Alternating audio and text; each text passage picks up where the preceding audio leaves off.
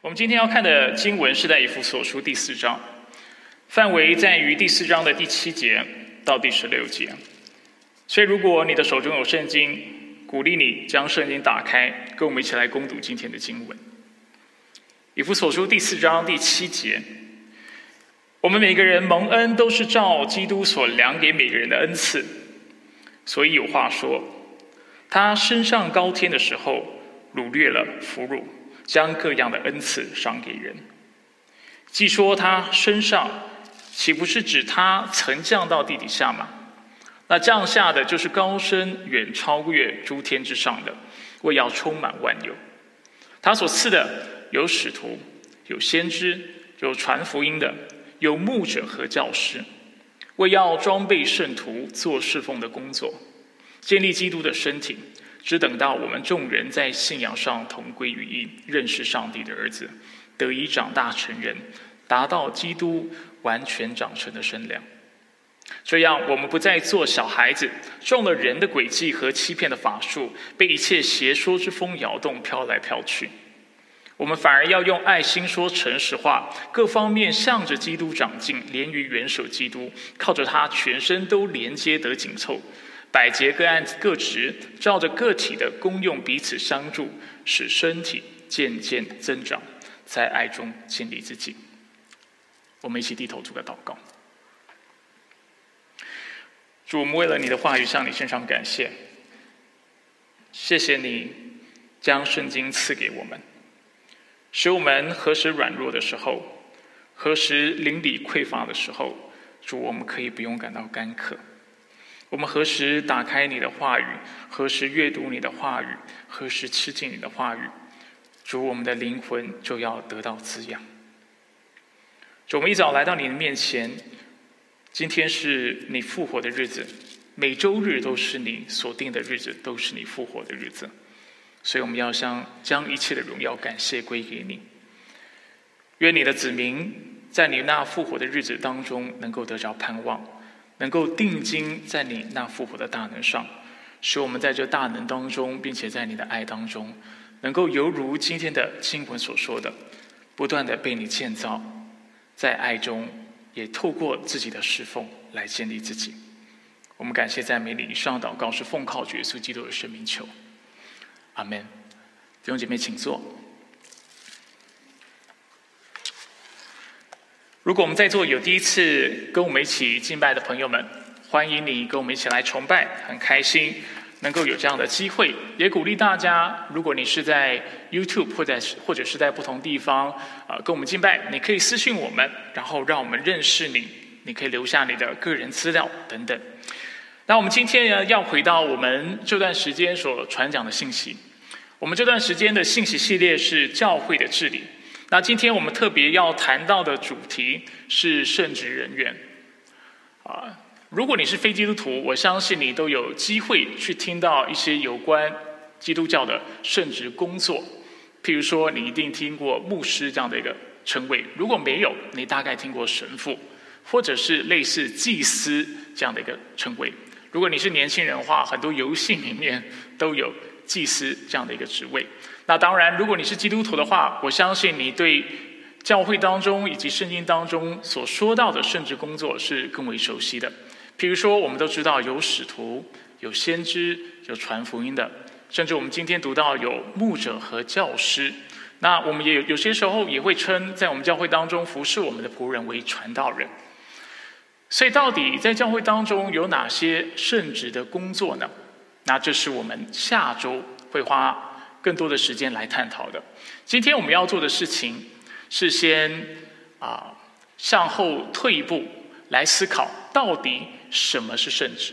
因为我相信，当我们理解了圣职之后，我们就能够更深的去理解什么叫做圣职的工作或圣职的服饰。其实这也就是我们今天要谈的。但是借着这个主题，我想我是为之后我要更清楚的界定这些职分工作时。啊，打个很好的基础，所以这就是我们今天要探讨的。我们要讲到什么是圣职，讲到圣职的来源、圣职的本质，讲到圣职之所以存在的目的。首先，我想要跟大家分享我是怎么界定圣职的，所以我们一起来看这个定义。这个定义呢是今天整篇信息的重点，所以你抄下这个重点，基本上今天的信息很多其他的重点你都不需要抄了，因为第一个点、第二个大点、第三个大点，每一个重点基本上都是在讨论这里所做的界定。所以什么是圣职呢？圣职是基督所赐下的恩职，以圣道服侍为主。为要装备圣徒，使其能一同建立教会，并在信仰上逐渐合一，不断成长。我再为大家念一次：圣职是基督所赐下的恩职。讲到来源，是以圣道服侍为主。讲到本质，接下来讲到两个目的：为要装备圣徒，使其能一同建立教会，并在信仰上逐渐合一，不断的成长。那今天的信息，我就会为大家把这个定义分成三个部分，然后逐一的为大家展开。我们先来看第一第一个部分，第一段，圣职是基督所赐下的恩职，是以圣道的服饰为主。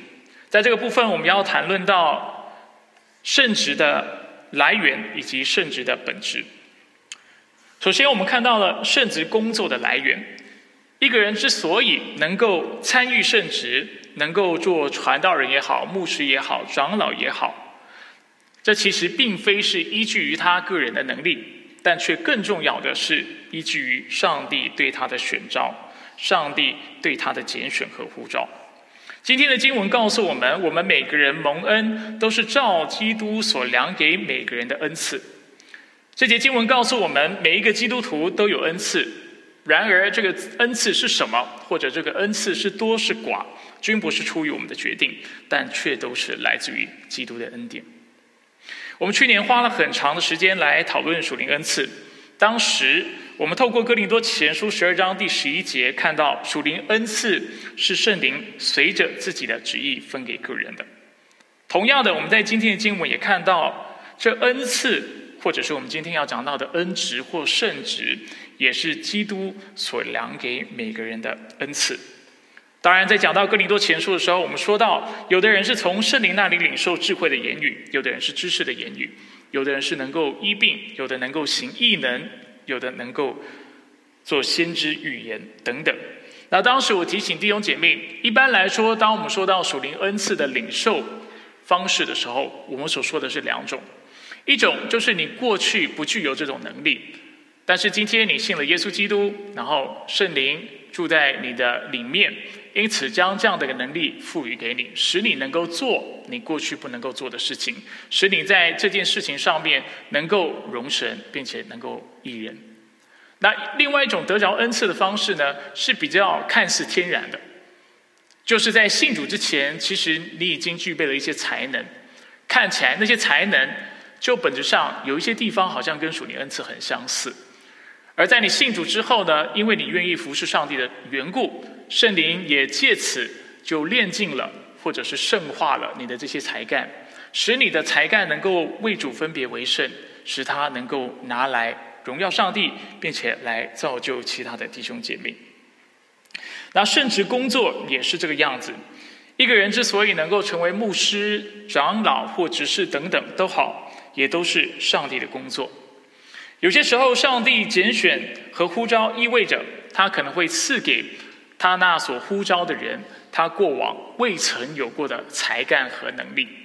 像我自己在蒙召之前，其实有些的能力是我啊并未具备的，或者是有些的状态，其实当时的属灵胃口是非常不好的。而我在蒙召之后呢，上帝完全改变了我的状态。我以前是一个非常反智主义，而且非常反对知识的人。我对圣经。也没有太大的兴趣，我甚至怀疑我在蒙召之前是不是个基督徒。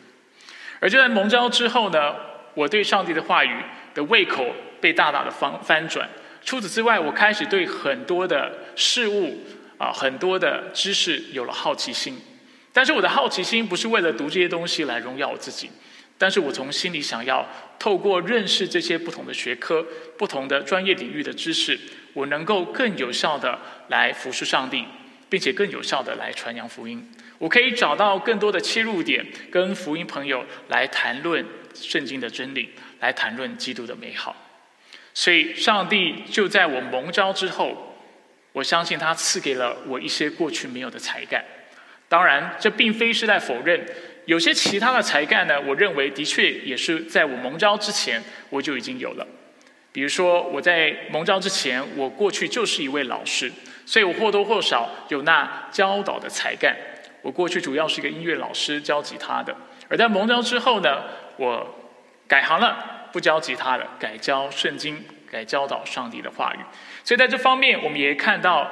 啊，这样的一个恩赐或者是圣职的延续性，所以圣职跟属灵恩赐是一样的，领受方式就两种，一种是过去没有，但是上帝因为他的圣灵充满我们，将大能赐给我们，使得我们能够充满大能的去做一些我们过去不能做的事情。另外一方面，上帝有可能是使用我们已经具备的才干。我们所具备的才能，使用我们已经先天有的一些的性格或背景，使我们能够透过这些的背景，透过这些的资源，来服侍他。但是不论如何，有一件事情都是确凿的，那就是一个人之所以能够成为教会的圣职人员，所凭靠的最主要的是上帝的拣选，上帝的恩典是白白得来的，但却不是凭靠人自主的意识。有些时候在教会当中，我们也看到有的人觉得哦，因为他过去从事过什么行业，比如说他是大企业的老板，他在教会他就认为自己能够当长老来治理教会，这是不必然的事情。因为圣职是上帝所呼召的。同样的，今天如果我在一个大学当教授，或者我过去是老师，也不代表我今天在教会当中的侍奉就一定是教导的工作。尤其当我们说到圣职的工作的时候，一方面服侍是一方面，圣职是非常独特的一个呼召，不是每一个人都会被呼召成为圣职人员。我们也不认为这是上帝的心意，所以在焦点基督教会，你不会听到我鼓励每一个人要当牧师、要当传道人。更多的，我会鼓励大家认识真理，被圣灵充满，然后按着上帝对你的呼召来活出。有些时候，我们就用这样的词来说：“活出你的命定，活出上帝呼召你要做的事情。”许多时候，甚至多数的时候，你要真正该为上帝做的事情，可能不是在教会当中。所以这一点是我们要留意的。在说完每一个基督徒都有属灵恩赐后，保罗在四章十一节告诉我们，他所赐的有使徒、有先知、有传福音的、有牧师和教师。显然的，这不是一个属灵恩赐完整的清单。去年，当我们一起来学习属灵恩赐这个主题时，我跟大家分享新约圣经当中，当你把四个主要的清单整理之后，你会发现至少有二十个属灵恩赐。但就连那二十个属灵恩赐，都不是圣经或者是或是圣灵所赐的所有的恩赐。这仅是圣经有记载的。我认为有很多属灵恩赐是并没有记载在圣经当中的。那在今天的经文，我们只看到了五个。这个清单另外一个很特别的地方在于，它所列出的属灵恩赐，读起来不像是才能，更像是职份、属灵职务。这也就是为什么我们称这五个职分为圣职。那在许多教会，他们也会称这五种职务为五重职事。不过大家应可能有印象。就是我过去在不同的信息当中，每次讲到这段经文的时候，我都会自己做个补充，说我认为在这里所谈到的职分主要是四个，而不是五个。那我想我可以趁今天的啊正道为大家说明一下，为什么这是我的立场？为什么我认为明明字面上看起来是五种职分，但我却认为这里所说到的主要是四种的圣职呢？主要的原因在这节经文的原文的结构。我们可以看一下现在的投影片，在原文里呢，保罗在有使徒、有先知、有传福音的、有牧者这四个子句中，都用了一个 “de” 这个直词或者是助词来做连接。什么时候我们会用 “de” 这个词呢？就是当我们在啊表达两。件事情或两个子句之间的关系的时候，这关系可能有两种，一种是对比。如果是对比的时候，我们可能在中文当中就会翻成“但”，但是的“但”。那如果我们看到这两者的关系是连接的，我们可能就会用英文的 and 或者是中文的和来做翻译。那甚至更多的时候，当圣经出现这个原文字的时候，我们是不翻译的，犹如我们今天所看到的经文。如果我们把今天的这个经文的那个 that 都翻译出来的话，然后是放在经文当中的话，我们会看到会出现这样的一个状况。我们看下一个同一片。我们就会看到经文会变成他所赐的有使徒和有先知和有传福音的和有牧者和教师，读起来非常拗口，然后非常的不通顺。那为什么我们觉得这里所说的是四种职分呢？主要在于当我们看到最后一个子句的时候，我们看到牧者和教师，大家是否留意到在那里也有一个“和”这个字？有注意到吗？给大家一点时间。比较奇怪的或有趣的地方在于，在原文圣经当中，当讲到牧者和教师的时候，那个“和”是用另外一个字所表达的。我们可以看一下这个投影片，它是用 “kai” 所表达的。“kai” 这个字，其实在原文当中是非常常被使用的，它就是一个连接词，就是英文我们会翻成 “and” 或中文翻成“和”这样的一个用词方式。那奇怪的地方就在这里，就是今天如果保罗他想要表达的是五种不同的职事或职分的话，为什么他不用同样的连接词呢？为什么不要在有先知前面放的是 “day”，在啊传福音的前面，在牧者前面放 “day” 之外呢，也把牧师和教师中间的那个“和”用 “day” 来表示？但今天为什么他特别要用 “kai”，用另外一个介系词，或者是另外一个连接词来表达牧者和教师的关系？那就因为这样的观察，今天我不说太多哈，这其实有很多可以讨论的地方。但是就因为这样的观察，许多学者就表示，那看来，其实在这里所说的是只有四种职分。看来牧者和教师为什么会用 K 来 K 来表达这两者之间的关系，就在于他们两个职分所做的是一样的事情，或者是这根本是一个职分，但是同时在做两件不同的事情。牧师。需要教导，在教会当中的教师，同时也是牧者。老实说，啊，有的人说这是五重职事，但是就在他们教会当中，我看到他们网站一般会说谁是牧师，但是我很少看到会称谁为老师的。啊，我很少看到有人把老师当成一个圣职。那实际上，我也认为，啊，老师基本上就是牧师，或者是圣经当中所提到的长老。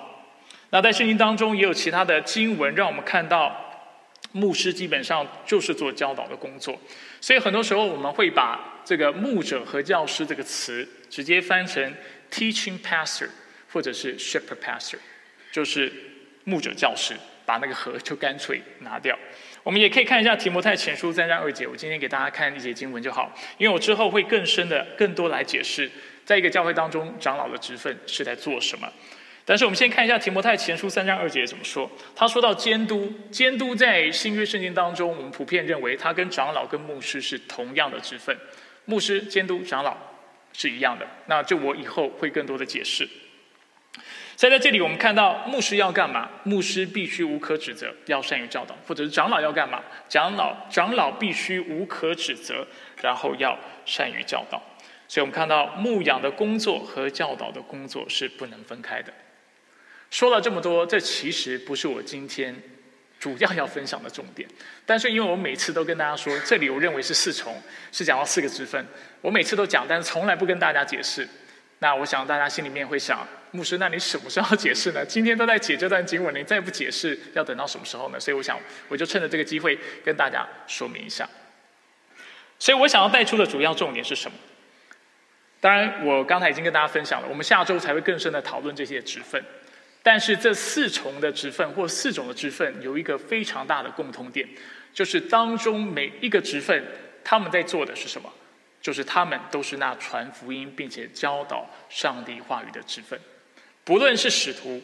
使徒要不要讲上帝的话？要不要传福音？要，而且这是他们最主要的工作。先知是否传福音？是否教导上帝的话？是的，这是他们最主要的工作。传福音的是否传讲上帝的话，并且教导真理？是的，这是他们最主要的工作。牧者和教师是否是以上帝的话语的侍奉为优先和为主呢？也是一样的。所以这才是我今天讲到这节经文特别要大家留意到的。当我们说到圣职的服饰的时候，我们是在说什么？我们是在说以上帝的话语为根基的侍奉。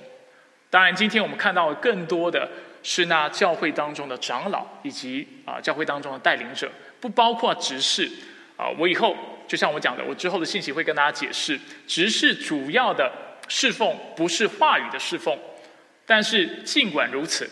他的侍奉还是以上帝的话语为根基，但是讲到教会当中主要的带领者是牧师、是长老的时候，我们特别会强调这样的一位牧者，他所要做的工作，就是在话语上面来侍奉弟兄姐妹，以及来侍奉神。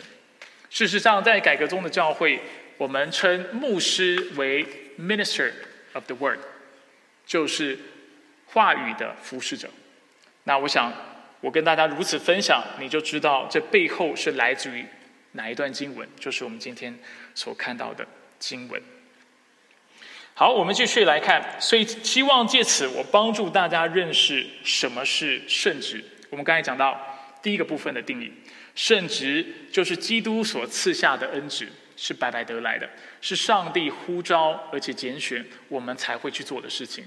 我想这是应该是蛮明显哈。如果上帝并没有拣选我，我今天是压根子不会想要做传道人，因为传道人不容易，不是说我不容易，是普遍不容易。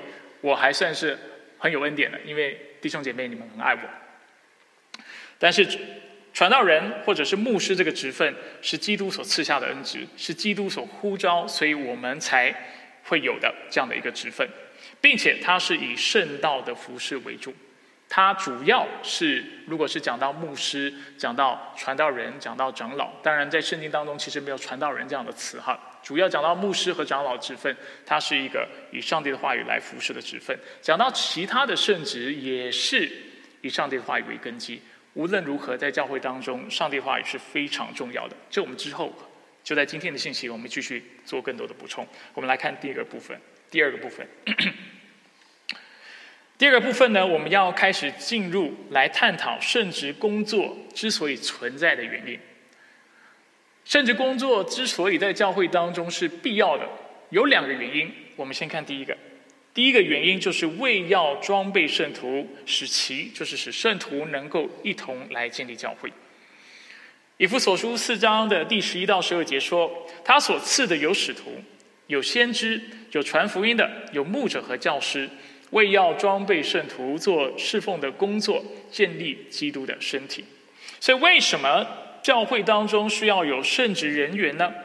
因为他们最主要的工作和侍奉，就是做那教导装备的工作。这里的装备讲的就是话语的服饰，而透过装备圣徒，使基督徒、使弟兄姐妹能够明白上帝的心意。他们就能够知道如何用合乎圣经的方式来使用自己的才干和属灵恩赐来做侍奉的工作，而当他们按着圣经的根基基础来做服侍的时候，教会的啊，基督的身体就是教会，就会因此被建立起来。所以刚才我已经说明了，虽然我说到圣职是以圣道服侍为主。但是大家一定要留意，这不代表教会当中只有圣道的服饰。教会当中除了圣道的服饰之外，还有其他其他许许多多非常重要的啊服饰，是对教会来说非常关键、非常重要的。比如说我们几周前提到的词汇工作、词汇施工，它主要不是一个话语的服饰，它是一个怜悯的服饰。但是这样的服饰对教会来说也是不可少的。在刚过的查经班，我们一起探讨了《使徒行传》六到啊六章的一到十五节。那这段经文其实就是一个非常典型的这样的一个例子。在那段经文呢，我们看到当时的教会因为人数暴增的缘故，所以导致一些说希腊话的犹太人，他们的寡寡妇就因此啊被忽略了，他们的日常的需要在饮食上的，在衣服上的，在资源上的需要。啊，教会在当时，因为他们需要 handle 需要管理的人太多的缘故，就没有办法帮助到他们，忽略了他们，因此他们就跟使徒们抱怨。跟使徒们抱怨之后呢，使徒们就说了这番话，让我们再次看到话语的侍奉为什么对教会来说这么的重要。使徒使徒们这么说，他们说我们撇下上帝的道去管理饭食是不可以的。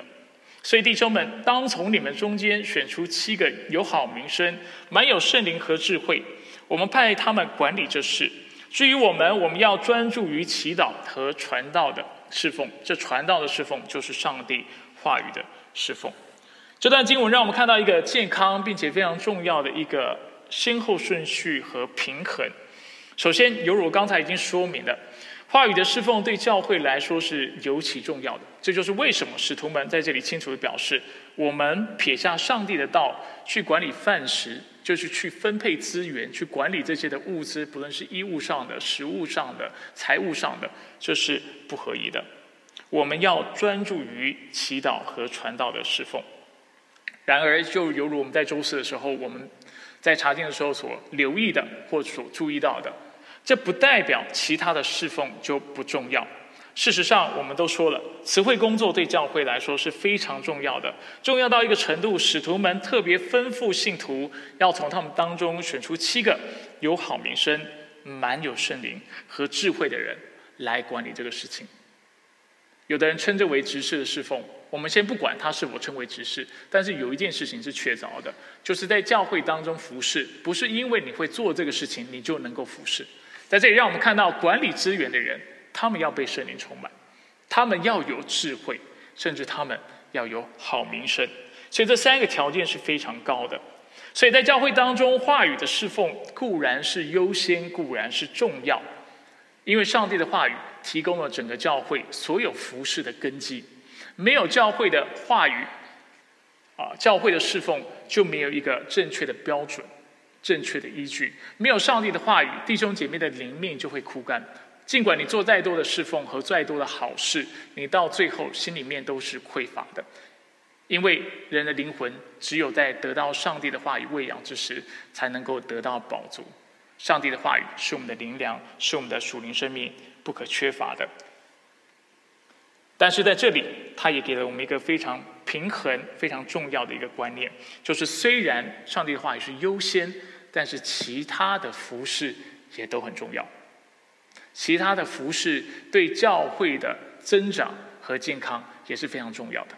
当时使徒使徒们并没有说我们要留意或注重于传道和祈祷的工作，所以我们当中如果有些寡妇他们是被忽略的、被忽视的，没有关系，教会有上帝的话就够了。这些寡妇没没东西吃没关系，有上帝的话就好了。他没这么说。显然，让我们看到，除了上帝话语对教会来说是重要的，词汇施工或者其他侍奉也是重要的。所以在教会当中，现今的教会当中有哪些的服饰？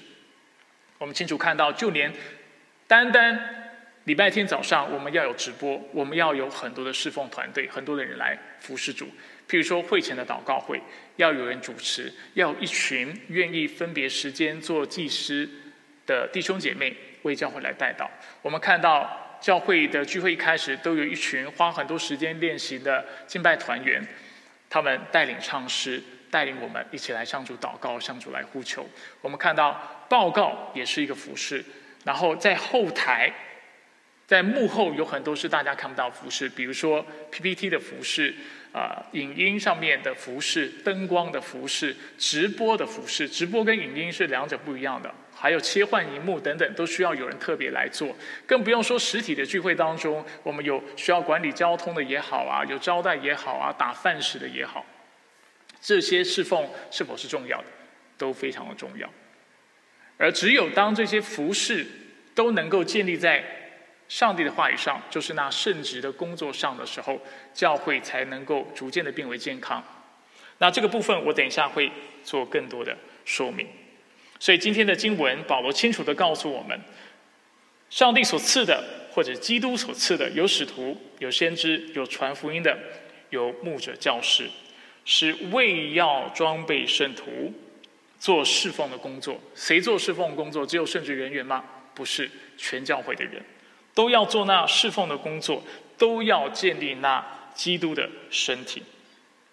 所以说到这里，我要鼓励大家积极的参与教会的服饰，不论是大事或是小事，因为你的付出能够使教会变得更健康，也能够使教会不断的增长。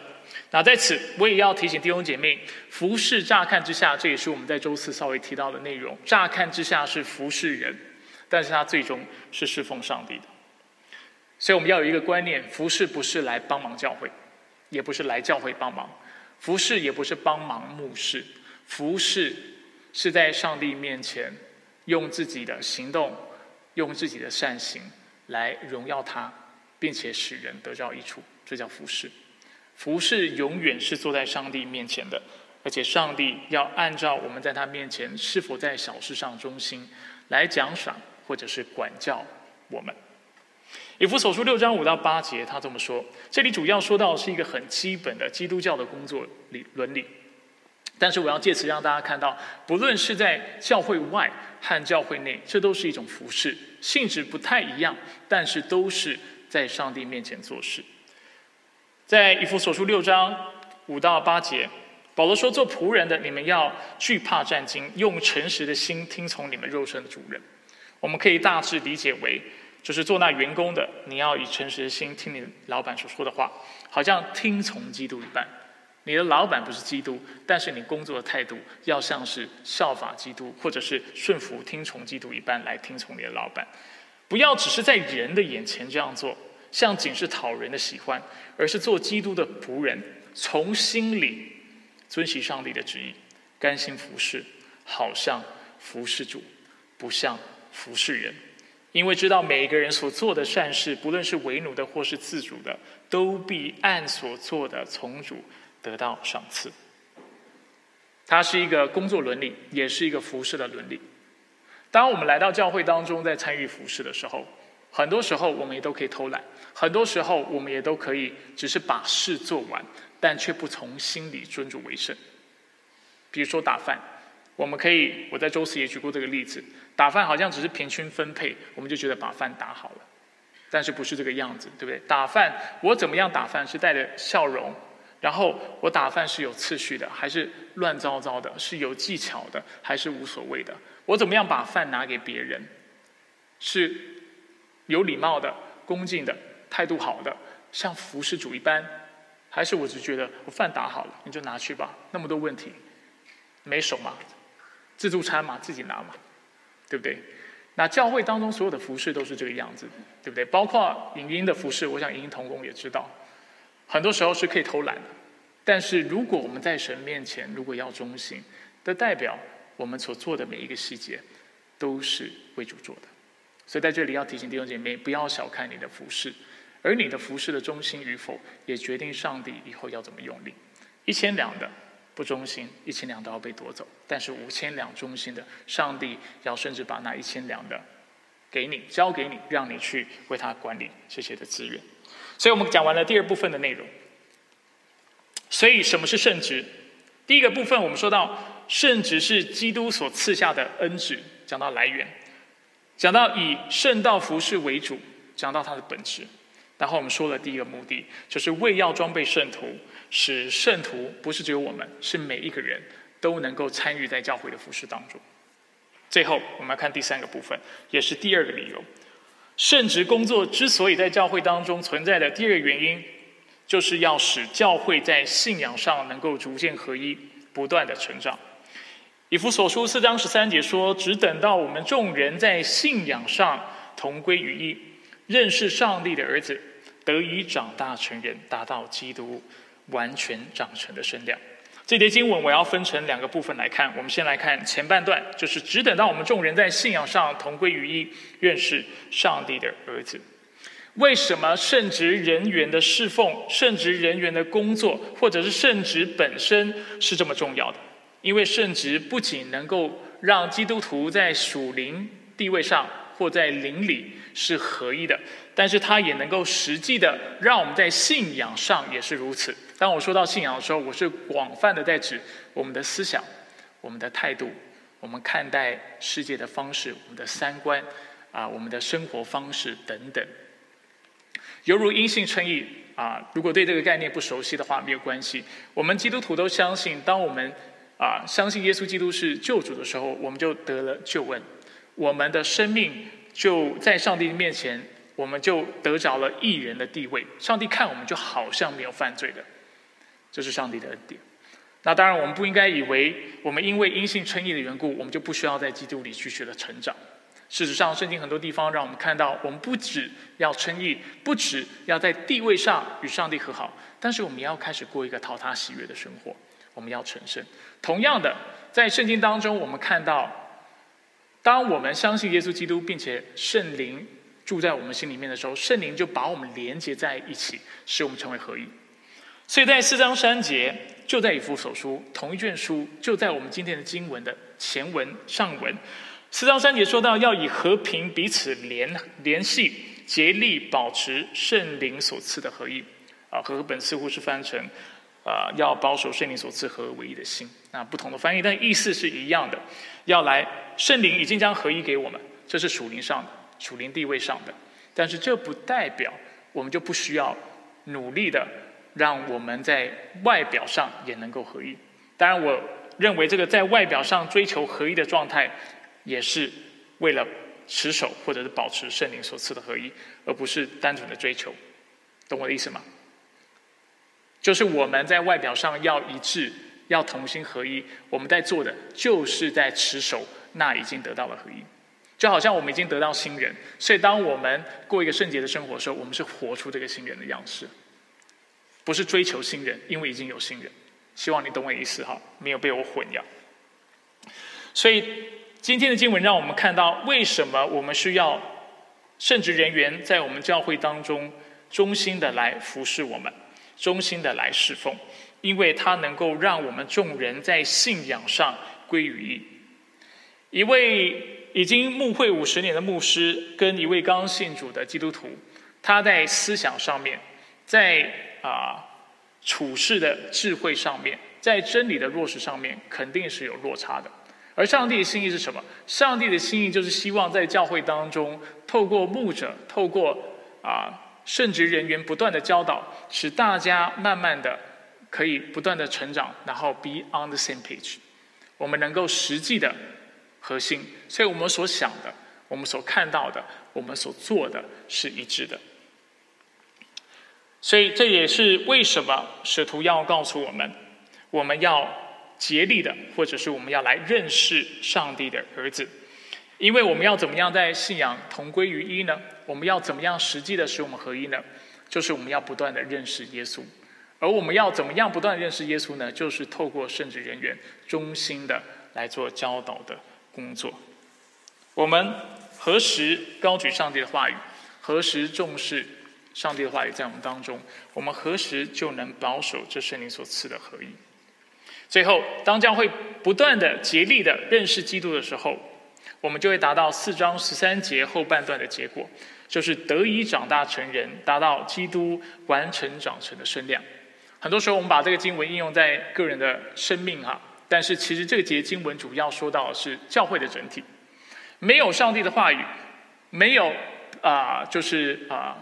装备圣徒，使圣徒发挥恩赐的教会，没有追求要来认识基督的教会，他在身体上，他就是一个小孩子，是非常脆弱的，他是尚未长大成人的。只有当圣职人员按着上帝的托付做那话语的侍奉的时候，这样的一个身体，基督的身体就是教会，才能够慢慢的长大成人，满有基督长成的身量。那什么样的人是一个，就是什么样的教会是一个不像大人的教会呢？四章十四节告诉我们，他说到这样，我们不再做小孩子。说到如果已经长大成人，我们就不再做小孩子，纵着人的诡计和欺骗的法术，被一切邪说之风摇动，飘来飘去。这里说到，当我们当教会当中的圣职人员。或者是在教会当中没有这种话语的侍奉，或者是在话语的侍奉上不被重视的时候，我们就发现一个状况，就是这个教会会像小孩子一样没有分辨的能力，他会去相信那些似是而非的道理。他会相信这世界当中所啊一些缥缈的说辞。有人说东，他就向东；有人说西，他就向西。有异端邪教混在他们当中，他们也信。甚至当中的基督徒也会因为教会不教导真理的缘故，很容易就会被异端或者是异教拐骗而去。所以我们需要上帝话语的服饰，我们需要圣职人员在教会当中以上帝的话语为优先中心的来服侍我们。而当一间教会得以长大成人时，这间教会就会像四章十五到十六节所说的，我们反而要用爱心说诚实话，各方面向基督长进，连于元首基督，靠着他全身得连接得紧凑，百节各按各职，照着个体的功用彼此相助，使身体渐渐增长，在爱中建立自己。这节经文，这两节经文很重要，我稍微解释一下，我需要稍微放慢速度解释。所以我们不应该像小孩子一样，我们不应该在我们的教会当中充满了虚妄，或者是那似是而非的道理。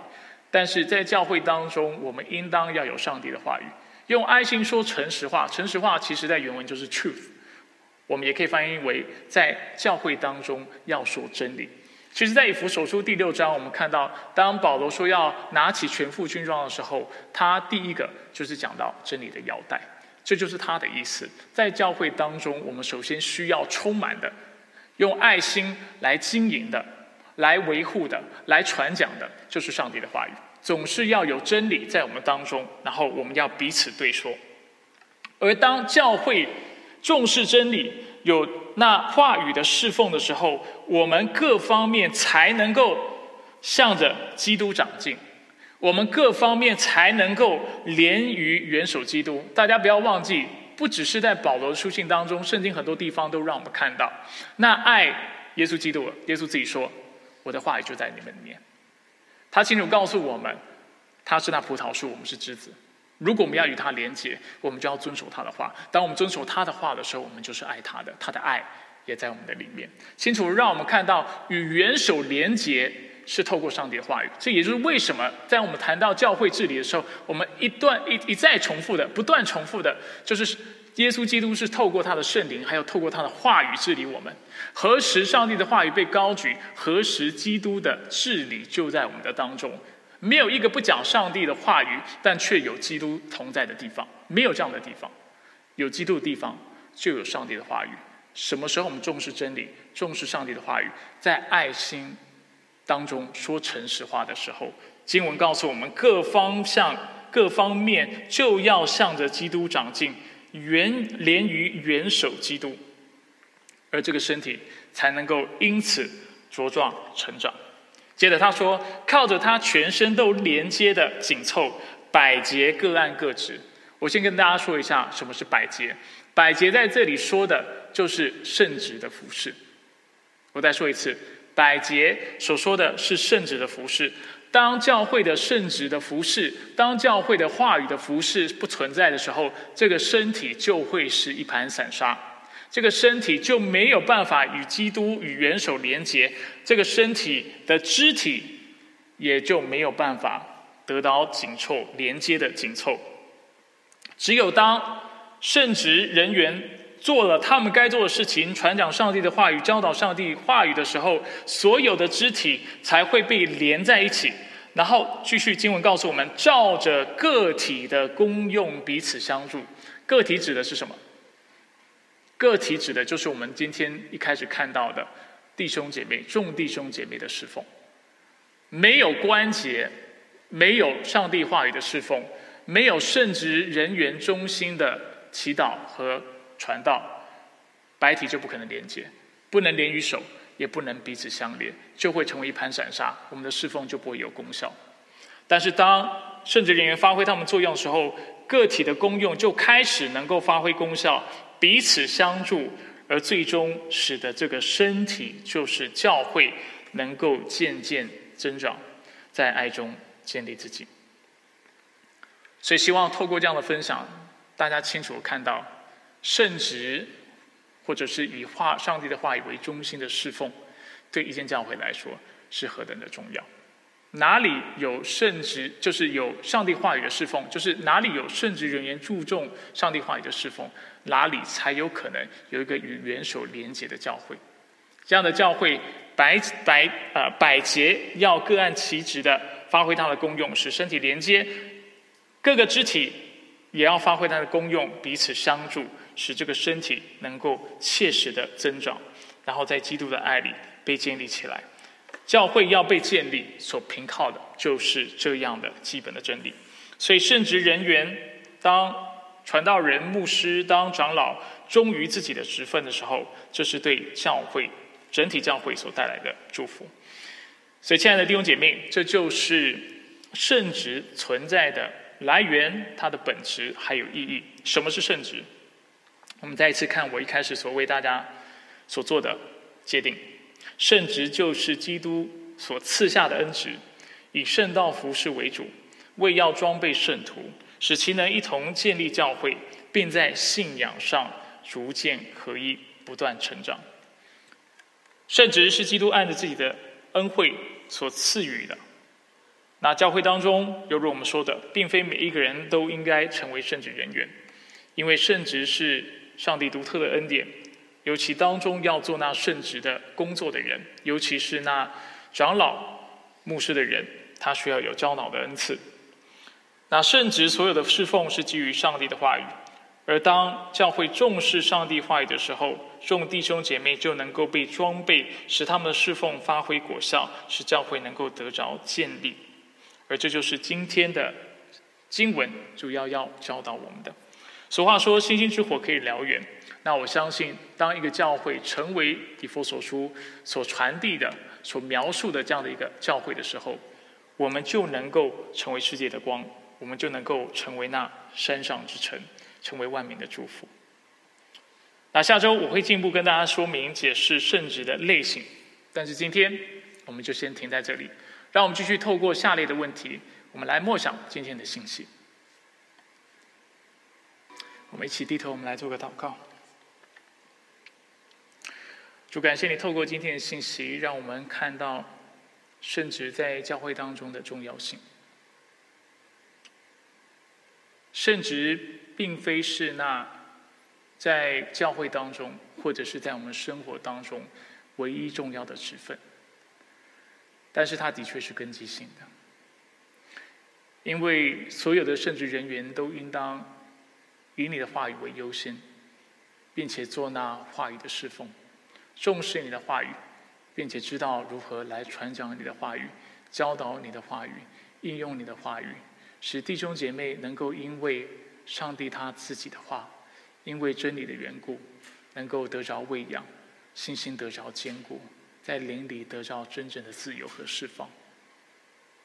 主，你说哪里有真理，哪里就有自由。所以主，作为圣职人员，我先将我自己交托仰望在你的手中。就求你来保守我的心，你也赐我能力，使我能够保守我自己的心，胜过保守一切。让我知道在我的服饰当中如何去排定那先后顺序。知道主，我总是要以你的话语为优先，因为一个人的生命没有你的话语，教会没有你的话语，终究会变成一盘散沙。当一个人的身体关节不发挥作用的时候，他的肢体也没有办法施力，只有百节能够按照其职来发挥功用的时候，身体才能够连接于元首。而只有当我们连接于元首的时候，主我们才能够得到生命的泉源。弟兄姐妹要得到力量，所凭靠的是透过你的话语与你连接，而他们何时与你连接，这些肢体就要活过来。他们就要得着力量，并且要知道如何施力，去发挥自己的长处。主，我也祝福焦点基督教会的每一个弟兄姐妹，愿我们每一个人透过今天的信息，重新的来醒思我们侍奉的态度，重新的来思考什么叫做服侍。服侍不是帮忙，服侍不是帮助教会或帮助牧师，更不是帮助上帝。服侍是在上帝面前敬畏他，并且尽自己所能的来侍奉他。服侍是在所做的所有事上荣耀上帝，并且在所有的事上常常考虑到人的需要，使我们所做的每一件事情都能够为人的生命带来益处。不论是眼神，不论是我们的姿态，不论是我们的态度，不论是我们的言辞，不论是我们心里所想的事，或者是我们的情感、我们的动作等等，主都是服侍，都要向上帝交账，都要用来荣耀你，都要用来侍奉教会。这就我们来到你面前。愿你来教导我们、指教我们，不让我们小看生活当中任何的细节，因为这些细节都能够被你使用，使它成为别人的祝福，使我们的生命能够发光，能够做光做盐，能够为他人带来及时的帮助和祝福，使我们生命能够产生极大的果效，使福音不仅是透过我们的话语当中能够得着传扬。但是也能够透过我们的生命得着见证，让人能够看到上帝不仅在话语上面，不仅在真理上面是蛮有智慧的，但是他的大能也是可畏的。因此，我们应当转向他，单单的来依靠他，来爱他。因为我们何时爱他，我们何时生命就要得着力量，得着盼望。主我们再次将今天的聚会恭敬的交托在你手中，谢谢你的带领。谢谢你的祝福，愿你保守我们分散的脚步，让我们这周所做的事情，犹如我们刚才所说的，都是那能够讨你喜悦并且侍奉你的事情。以上祷告是奉靠主耶稣基督的圣名求，阿门。